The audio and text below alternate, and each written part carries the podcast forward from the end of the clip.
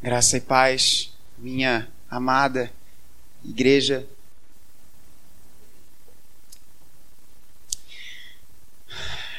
Que bênção poder participar do momento da adoração comunitária. A gente. Isso não tem a ver com sermão, não, tá? Mas. É, pastor que fica fora da igreja. Bolou, me ajuda aqui, cara. Obrigado. Pastor que fica fora da igreja aí, quando volta, tem licença aí para falar um monte de coisa. Às vezes a gente deixa de, de participar da comunhão da igreja por tanta besteira.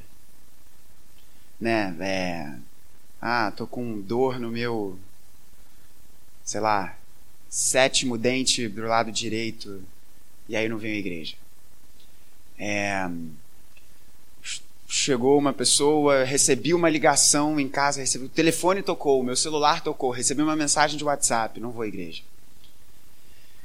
E a falta que faz estar no meio do povo de Deus, cantando, orando, sendo edificado, é muito grande. Nós não cremos, nós não cremos que você precisa estar no espaço físico, estar nestas quatro paredes, para ter comunhão com Deus. Nós temos comunhão com Deus no volante, no ônibus, no nosso trabalho, em qualquer lugar, qualquer cômodo da nossa casa. Mas há algo místico, há algo sobrenatural quando a igreja está reunida quando o povo de Deus está reunido. Quando o povo de Deus está assentado com a sua atenção focada no ensino da palavra. Quando o povo de Deus está cantando em uma só voz. Quando o povo de Deus está reunido em oração. Existe algo diferente. Música nenhuma no seu Spotify pode fazer isso. Sermão nenhum no YouTube pode fazer isso há algo místico, no melhor dos sentidos, em que Deus, em que o Espírito Santo de Deus opera de forma majestosa quando a sua igreja está reunida. E esse período nosso fora, em que nós estamos ainda buscando igreja e viagem e tal, e a gente foi sendo alimentado pelas mensagens gravadas, graças a Deus pela tecnologia. E eu e Bruna, de vez em quando, a gente começa a cantar alguma coisa. Eu e ela não sabemos tocar nenhum instrumento. Então a gente depende aí de botar uma música no YouTube, no Spotify, ou então a gente começa a cantarolar. É gostoso, é bom. Mas nada se compara a cantar, a dizer que Jesus tem o um nome sobre todo nome junto com os irmãos nos átrios do Senhor. Portanto, valorize isso. Valorize isso. Essa igreja tem dois cultos dominicais. Essa igreja tem reuniões durante a semana. Essa igreja tem um culto durante a semana. Como o autor aos Hebreus diz, não deixe de estar junto, não deixe de congregar que isso faz uma diferença muito grande. Muito grande. Dito isso, e graças a Deus pelo nosso grupo de louvor, vocês têm conduzido a igreja em adoração de uma forma maravilhosa e como nossa, como louvor hoje de manhã e à noite foi maravilhoso. A gente vem ocupar o púlpito, né, time pastoral, nas alturas. É maravilhoso isso. Bem-aventurado. Bem-aventurado. Feliz abençoado.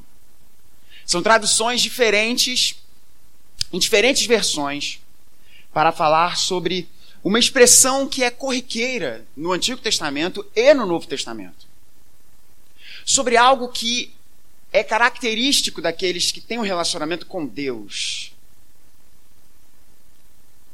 A palavra de Deus traz diversos adjetivos para falar sobre aqueles que estão em relacionamento com Deus. E um dos adjetivos mais belos, uma das palavrinhas mais belas, é essa que foi traduzida nas nossas Bíblias como bem-aventurado. Você pode encontrar essa mesma palavra traduzida como feliz, como afortunado, como bem-sucedido, algumas traduções vão também trazer. Mas bem-aventurado é mais old school, né? E aí a gente mantém isso. Bem-aventurado, bem-aventurado.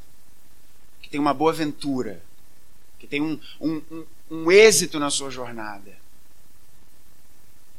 E esse tema é o tema que nós estamos nessa série especial de aniversário.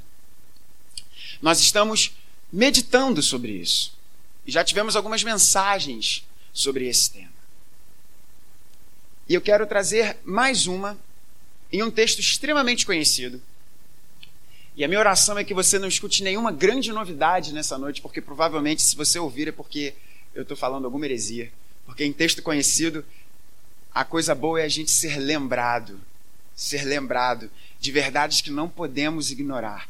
Então eu convido você a abrir a sua Bíblia em Mateus 5, para meditarmos na palavra de Deus sobre este tema. Vamos orar? Pai bendito, tu és o Rei do universo. Como cantamos aqui, a tua glória enche a terra, tua glória enche os céus. No entanto, tu prometes habitar com o abatido e contrito de coração.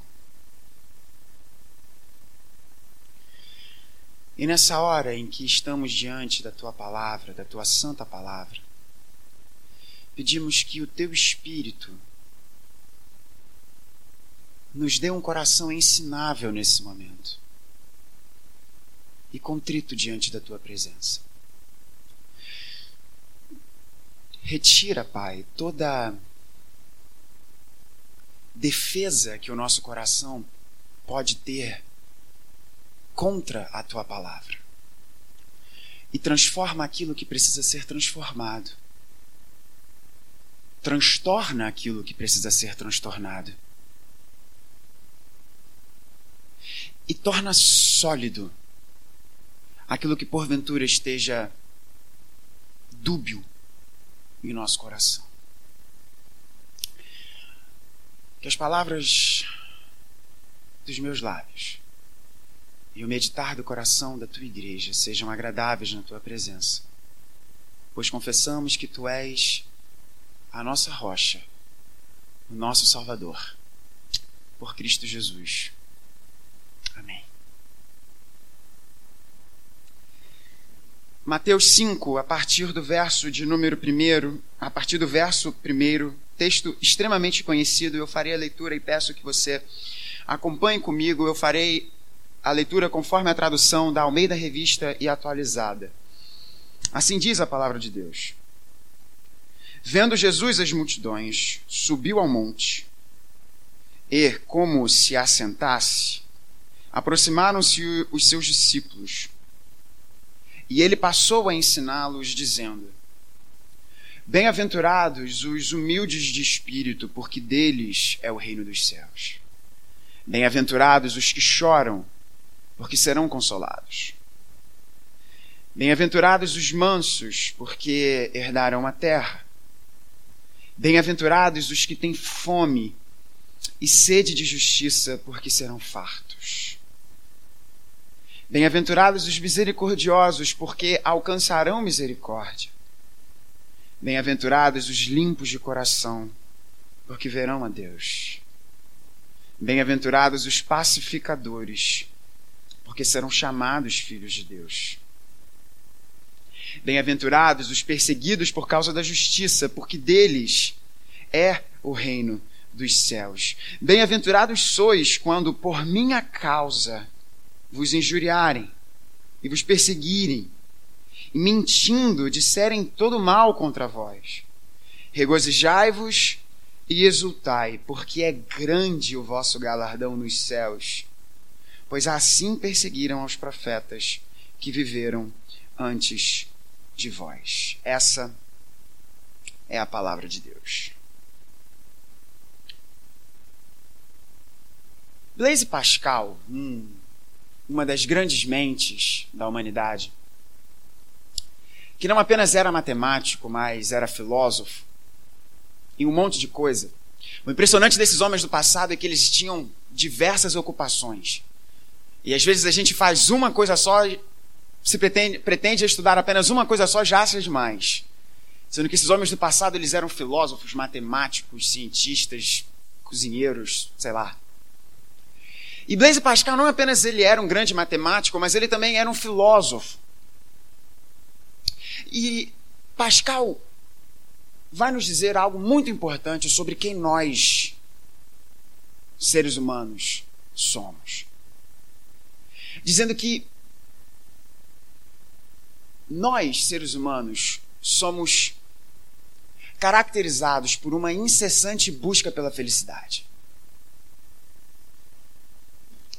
Muito mais do que você pensar, logo você existe. Muito mais do que você ser um centro de pensamentos e de processos neurais. Você é alguém que é movido pela busca do belo, do prazer da felicidade, daquilo que faz você chorar de tanto rir. E que coisa boa, né? Quando a gente está tão feliz, quando alguma coisa é tão grandiosa, quando alguma coisa é tão bela, que o nosso sorriso fica um pouco mais salgado. Busca pela felicidade. E quando a gente olha para a cultura na qual estamos inseridos, a gente vê de fato que as pessoas são como que grandes setas, rumando para uma direção, apontando para uma direção, sempre em busca de algo, sempre buscando, buscando, buscando. Por isso que Agostinho muito bem disse que não apenas a sua alma, mas a de todos nós, só encontrará descanso quando estiver em Deus. Pois até lá a nossa alma é inquieta Pois estamos sempre buscando, buscando, em direção a algo que seja belo, que nos faça sorrir. Eu e você somos pessoas em busca da felicidade. O Evangelho de Mateus, ele foi estruturado por seu autor não em um aspecto cronológico, e aí a galera mais estudiosa, né, que não tem ainda visto essas coisas, pode aí tomar algumas notas se quiser. Ao contrário de outros evangelhos, ao contrário, por exemplo, do evangelho de Marcos, cujos estudiosos vão nos apontar que provavelmente há uma sequência cronológica dos fatos, o evangelho de Mateus não segue essa estrutura. O evangelho de Mateus segue uma estrutura muito mais temática. E está estruturada por Discurso e ação. Discurso e ação. Existem cinco grandes discursos no Evangelho de Mateus. E a passagem que nós lemos está inserida num destes grandes discursos, o conhecido Sermão do Monte, o Sermão da Montanha. Sermão esse que já expomos aqui, do início ao fim. E eu lembro muito bem o, o título da série, o Sermão do Monte, a Constituição do Reino de Deus. Que série maravilhosa que tivemos. Alguns aqui já estavam caminhando conosco quando expomos o Sermão do Monte do início ao fim.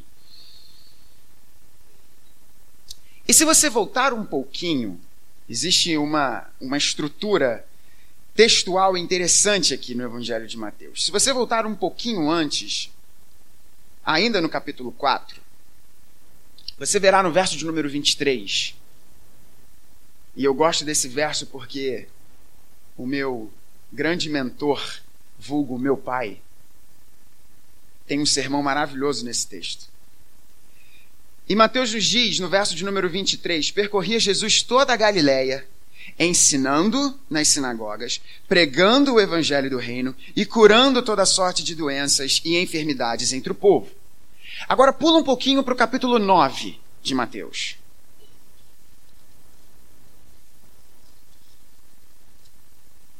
No capítulo 9 de Mateus, no verso de número 35, Mateus nos diz: E percorria Jesus todas as cidades e povoados, ensinando nas sinagogas, pregando o evangelho do reino e curando toda sorte de doenças e enfermidades.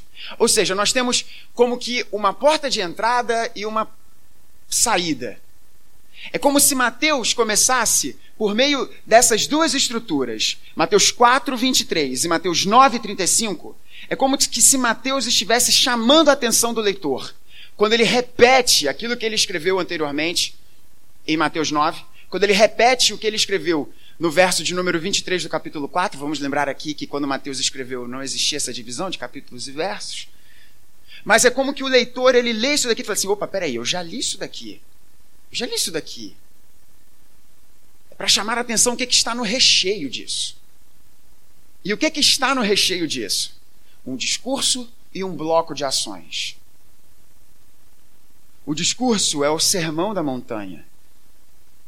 E o bloco da ação são diversas curas. Então é interessantíssimo como que Mateus estrutura o seu evangelho para mostrar que Jesus percorria ensinando e pregando o evangelho do reino, sermão da montanha. Curando toda sorte de doenças, toda a série de curas que Jesus realiza após descer do monte. Interessantíssimo isso. Por que eu estou trazendo essa questão exegética para a igreja? Porque é importante nós entendermos que o foco do sermão da montanha, do sermão do monte, é ensinar e pregar o evangelho. Essa é uma ênfase que deve ser dada, porque hoje, em nossa cultura, há uma fala muito presente. E eu tenho certeza que muitos dos universitários que aqui estão e que já tiveram os embates ideológicos nas suas universidades, já ouviram provavelmente alguma coisa do gênero: Jesus é um bom professor, Jesus é um bom mestre. Jesus falou algumas coisas muito bacanas, muito inteligentes. Se todo mundo seguisse o Sermão do Monte, a nossa cultura seria muito melhor. Mas qual é o objetivo do Sermão do Monte? É ensinar e pregar o Evangelho. O mesmo Jesus que diz aqui as bem-aventuranças que nós acabamos de ler, que vai dizer também para que aquilo que uma mão dá, não deixe que a outra veja. Antes de você falar do irmãozinho que está do seu lado, olha o que está acontecendo na tua vida. O mesmo Senhor que diz isso é o Senhor que diz que nós precisamos nos arrepender dos nossos pecados, que prega o reino de Deus, que é o Filho de Deus.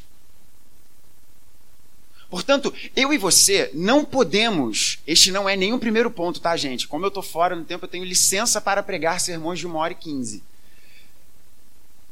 É importante nós entendermos que o sermão do monte não pode ser retirado de quem prega o sermão do monte. Nós não podemos retirar o ensino de Jesus, a ética de Jesus,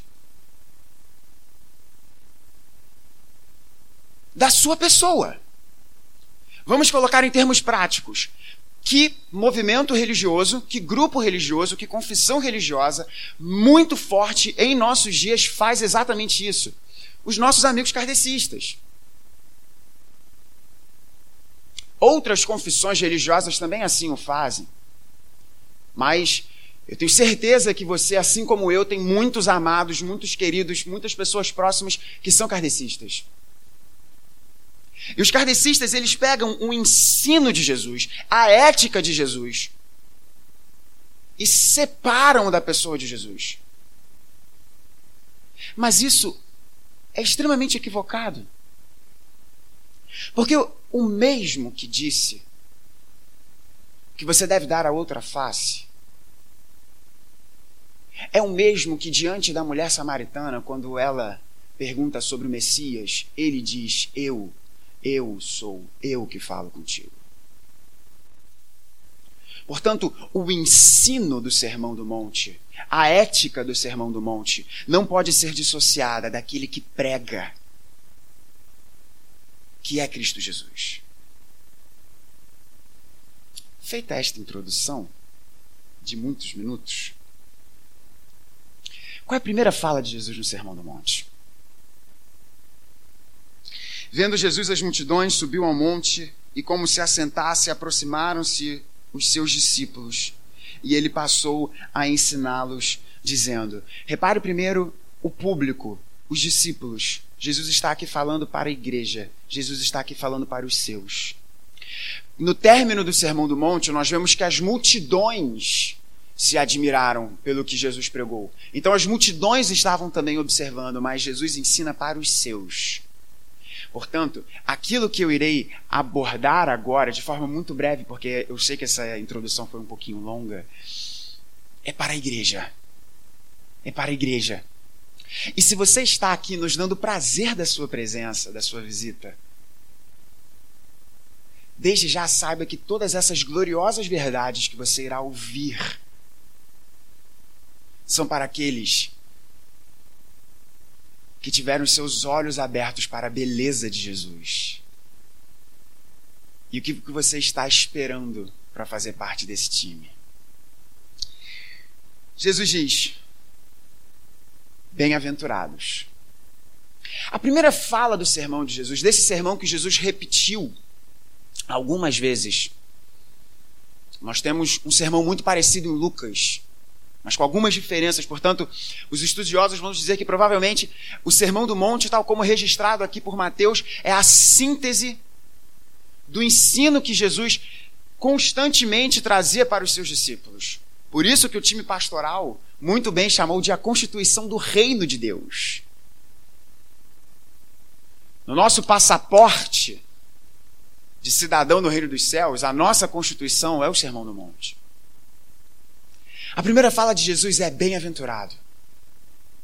Imagine o que é você sentar diante de Jesus. E a primeira fala de Jesus no seu sermão é: bem-aventurado. Os humildes de espírito, porque deles é o reino dos céus. E ele continua dizendo bem-aventurados, bem-aventurados, bem-aventurados por nove vezes. Agora, o que, significa bem-aventurado? Antes, perdão, antes de nós nós não vamos expor cada uma das bem-aventuranças, porque isso daqui seria uma série só para isso. Mas muitos estudiosos vão nos dizer que bem-aventurado poderia ser traduzido como feliz, como abençoado, e as versões em inglês trazem isso, eles utilizam, traduzem a palavrinha como blessed, abençoado. Muitos vão traduzir como feliz, como exitoso, como afortunado.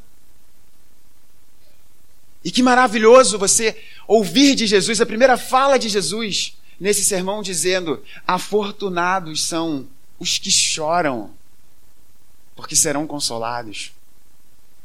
Mas vocês sabem que o mestre Yoda muito me influencia, e eu não estou falando de Star Wars, eu estou falando do Tim Keller que é o mestre Yoda dos teólogos.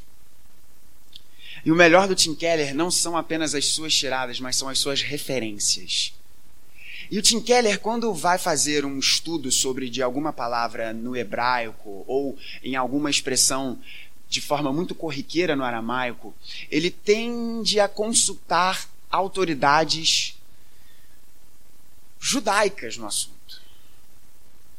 E um autor que eu já indiquei para o Will muitas vezes, que é genial. Nós, inclusive, temos em nossa biblioteca um livro dele aqui, que é o Robert Alter. Uma das maiores autoridades em Antigo Testamento, judeu. Robert Alter vai nos dizer que a melhor tradução, livro do Alter, Guia Literário da Bíblia, maravilhoso. A Arte da Narrativa Bíblica, outro livro maravilhoso do Alter. Robert Alter vai nos dizer que todas essas traduções estão corretas. Mas se nós formos andar na profundidade desta palavra, a melhor tradução que iria capturar o sentido do que Jesus está aqui dizendo, mas na verdade o Alter está se referindo às expressões no Antigo Testamento, porque o livro dos Salmos está recheado dessa expressão: bem-aventurado aquele que confia no Senhor. Bem-aventurado aquele que tem o Senhor como seu refúgio. Bem-aventurado aquele que segue a lei. Bem-aventurado aquele cujo prazer está na lei do Senhor. Alter irá nos dizer que bem-aventurado pode ser traduzido como profundamente satisfeito. Uau! Profundamente satisfeito.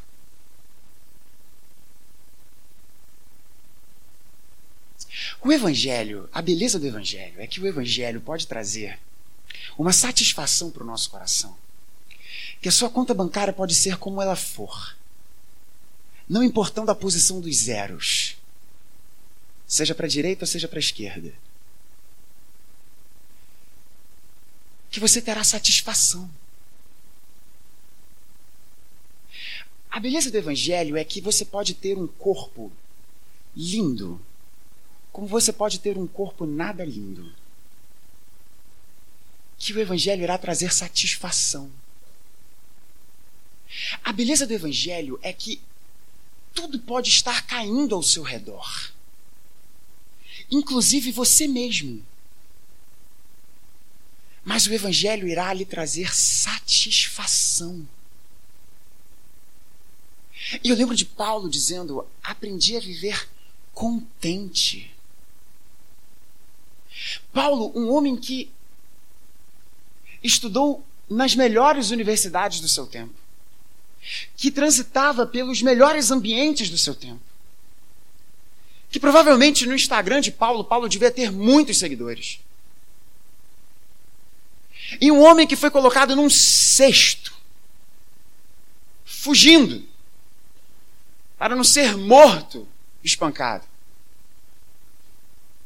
O homem escrevendo na prisão. E as nossas prisões são hotéis cinco estrelas comparando com o nível de prisão que existia nos tempos de Paulo. Pois os presos mais perigosos, mais arruaceiros, eram colocados no nível mais baixo. E as fezes daqueles que estavam nos níveis mais acima iam percorrendo, iam caindo. Olha que coisa cheirosa, sem luz. E este homem escrevendo, junto com o seu problema de visão, aprendi a viver contente em toda e qualquer situação. O Evangelho é capaz de trazer isso. E coisa nenhuma nessa vida pode lhe dar. O conhecimento intelectual não irá lhe trazer isso, por mais que seja bom. O conforto não pode te trazer isso, por mais que o conforto seja bom. A sua família não pode trazer isso, por mais que a sua família seja fundamental. Mas aquilo que pode trazer a satisfação para o seu coração, satisfação essa que todos nós aqui buscamos, a felicidade plena e absoluta, o Evangelho pode trazer. E o Evangelho se chama Jesus. Jesus é o Evangelho. A maior bênção que o Evangelho pode te dar é o próprio Jesus. Esse que tem o nome sobre todo nome. Que é o maravilhoso conselheiro, o Deus forte, o Pai da eternidade, o príncipe da paz. Profundamente satisfeitos os humildes de espírito, porque deles é o reino dos céus. Profundamente satisfeitos os que choram, porque serão consolados. Profundamente satisfeitos os mansos, porque herdarão a terra. Profundamente satisfeitos os que têm fome e sede de justiça, porque serão fartos. Profundamente satisfeitos os misericordiosos, porque alcançarão misericórdia. Profundamente satisfeitos os limpos de coração, porque verão a Deus.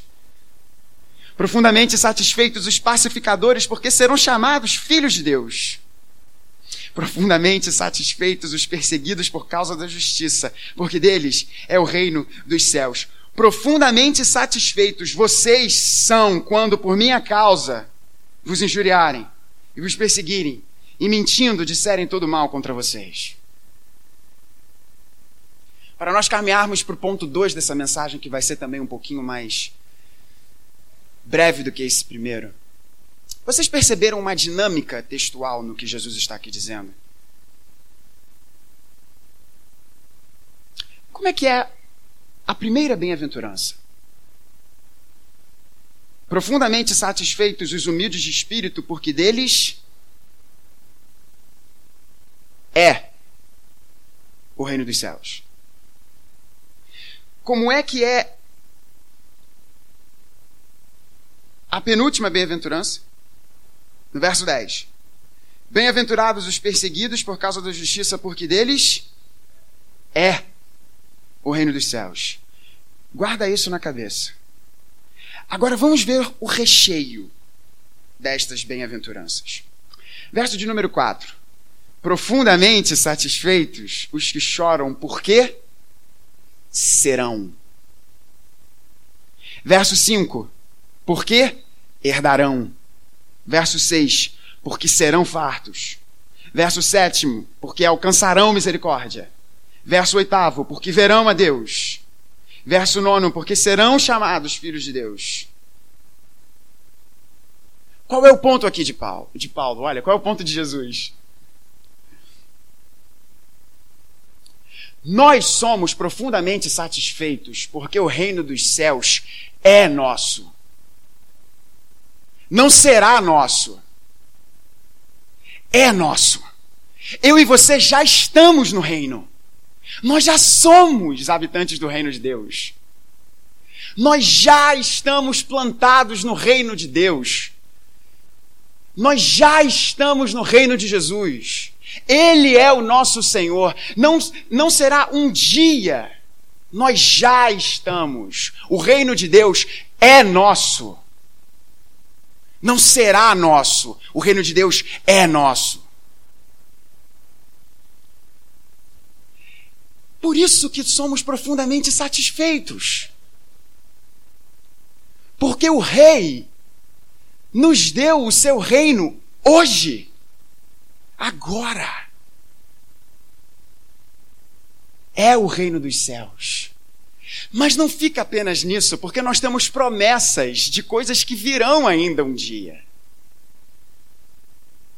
E na plenitude dos tempos nós seremos plenamente consolados, herdaremos plenamente a terra, seremos fartos de sede e da fome de justiça que temos, alcançaremos plenamente a misericórdia e por aí vai. O ponto de Jesus é: o reino de Deus é dos discípulos. Mas aguardem, porque muita coisa ainda virá. Profundamente satisfeitos no já e no ainda não. No já agora, que é nosso, e todas essas promessas gloriosas que nos aguardam. Deixa eu falar uma coisa para você muito importante.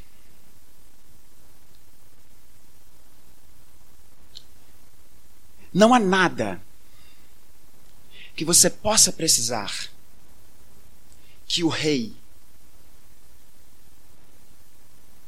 não nos dê no seu reino.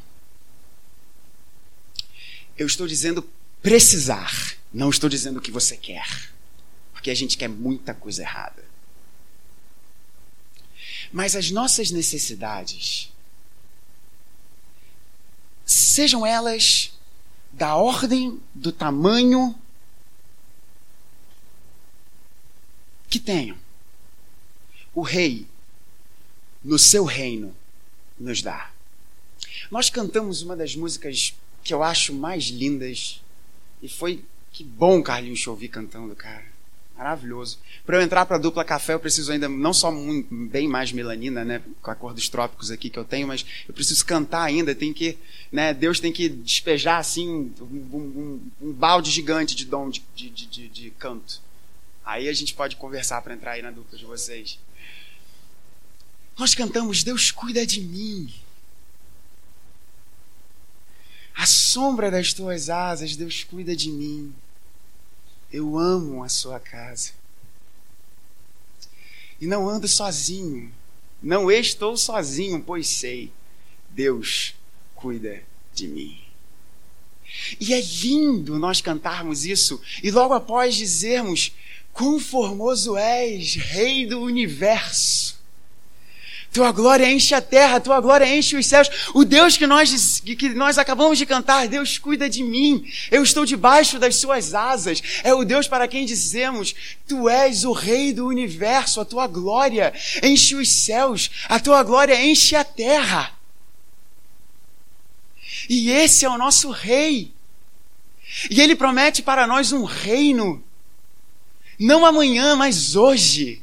Hoje os cristãos estão hoje no reino de Deus. Mas creia nisso que muita coisa ainda virá. São todas essas promessas das bem-aventuranças aqui que temos. Como entrar nesse reino? E com isso eu concluo. Como ter acesso a essa profunda satisfação? Como ter acesso a esse reino que é já, que é agora. E aguardar a todas essas promessas que aqui ouvimos. O caminho é por meio daquele que abriu mão da sua glória e pode nos dizer o que é ser humilde de espírito. É daquele que não obstante toda a sua felicidade, toda a sua alegria, olhando para o drama da nossa vida, chorou. Sendo Deus, chorou.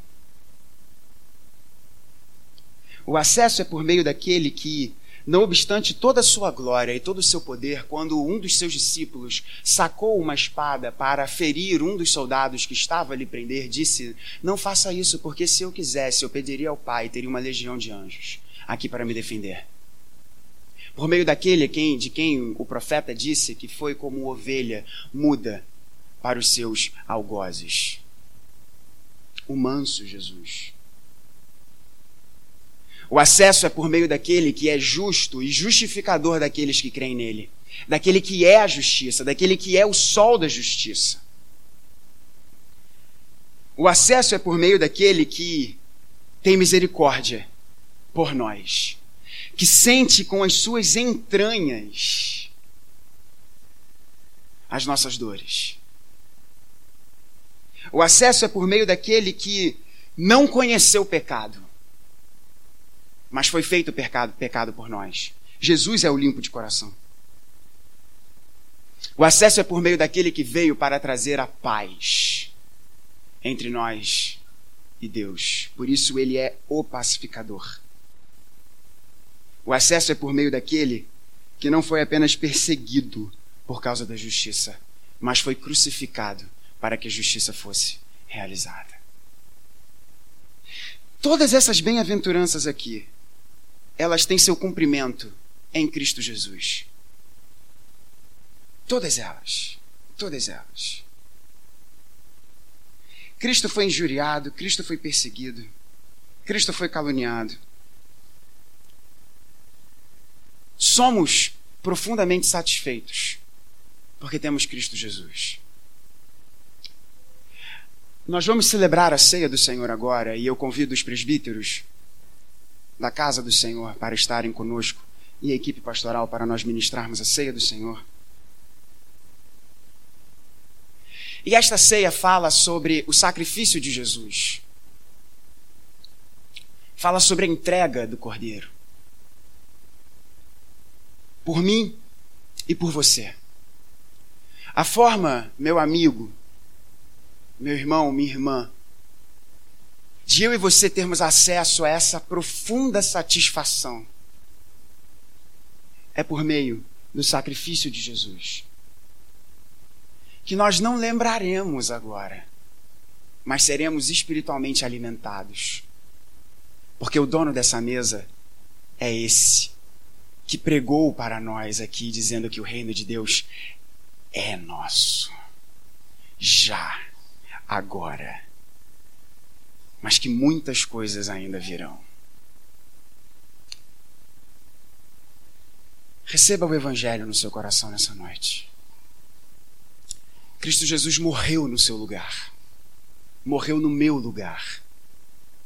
A justa retribuição para os nossos pecados, para a nossa injustiça, Cristo sofreu por nós, por você. E agora toda a podridão do meu e do seu coração Cristo recebeu em si, para que a beleza da Sua majestade pudesse vir para nós. Essa é a troca maravilhosa da qual Lutero falou. A nossa injustiça vai para Jesus e a justiça de Jesus vem para nós. A nossa distância de Deus vai para Jesus e a proximidade da mesa com o Pai, da mesa, é nossa. Venha para um relacionamento com Jesus. Foi rápido, né? Vir aqui para o jardim. Não demorou tanto tempo, né? A visita foi rápida. Mas eu não sei quando que isso vai acontecer de novo. Eu espero que meus pais se compadeçam e me deem de presente uma passagem. Para estar aqui no culto das luzes. Mas E eu não sei que outra oportunidade eu vou ter para falar ao vivo com você. A profunda satisfação, a felicidade que você procura, que eu procuro, que cada um de nós aqui procura, ela só pode ser encontrada em Cristo Jesus. E se o seu coração está inquieto, busque satisfação no Evangelho. Porque o Evangelho se chama Jesus. Não é o dinheiro, não é a fama, não é o poder, não é o sexo, é uma pessoa. E essa pessoa é a pessoa mais maravilhosa que existe. O nosso Rei, que nos dá o seu reino hoje.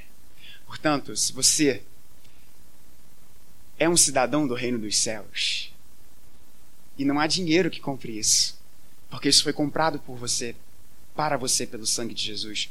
Participe dessa mesa. Participe dessa mesa. Sonde o seu coração, examine o seu coração e participe dessa mesa. E seja alimentado por esse que nos dá a profunda satisfação. Que Ele nos abençoe e participemos da mesa do Senhor.